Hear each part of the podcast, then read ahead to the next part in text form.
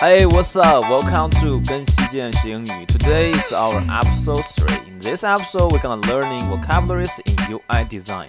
Finally，大家好，我是西健。这期节目中，我们终于要学一些跟 UI 相关的词汇了。If you are a web designer, you always heard about the vocabularies like uh, header, like banner, like footer, or sidebar, or main area, right? 如果你是一个网页设计师的话，你可能经常听一些这个开发说一些单词啊，比如说像这个 header 啊，header 就是头部，在一个网站的这个头部呢，呃，经常会放一些导航啊，导航就是 navigation 啊，或者是一些这个 logo 啊这些地方，所以它统称这个区域叫啊 header。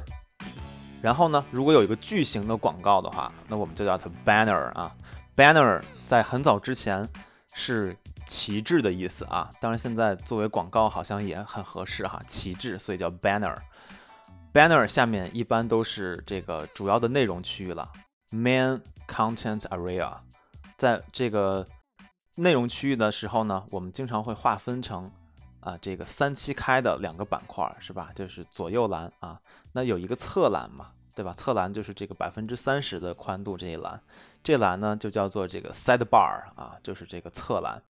再往下呢，呃，就有可能是一些 links 啊，就是一些这个友情链接。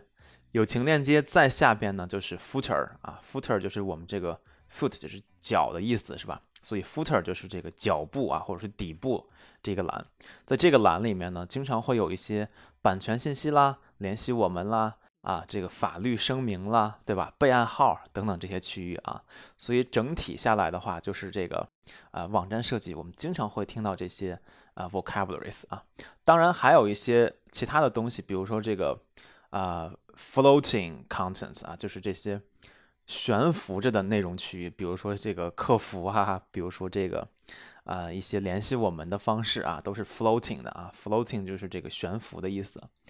呃，同时呢，我们在做这个移动端的时候啊，if you are a mobile application designer 啊，如果你是一个移动 APP 的设计师的话，你也可能会老听到这个开发啊 developers 啊说一些单词，比如说在移动端的 APP 上，导航叫做 navigation bar 啊 navigation bar，如果你觉得太长的话，也可以叫 navi bar。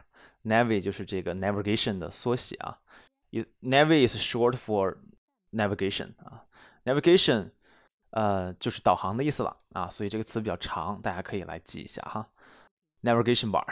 然后下面呢就是我们的这个 main content area 了啊，就是我们的这个内容区域啊，或者叫 safe area 啊。如果咱们在做 APP 的时候，就是 safe area 就是安全区域，安全区域的两边有两一个两个这个。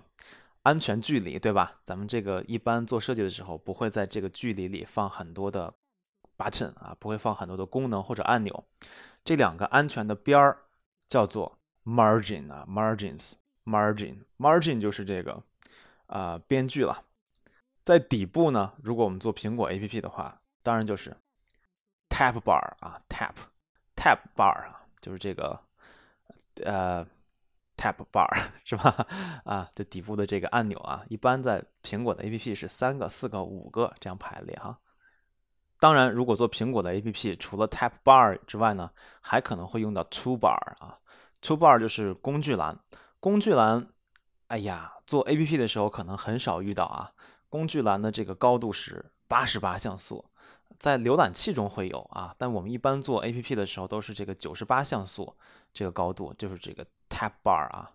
那所以说，我们经常会听到一些程序员在讨论这种呃这个 vocabularies 啊，一些这个单词啊，关于我们的网站以及 APP 的设计啊，希望啊大家学会了啊。我们下期再见。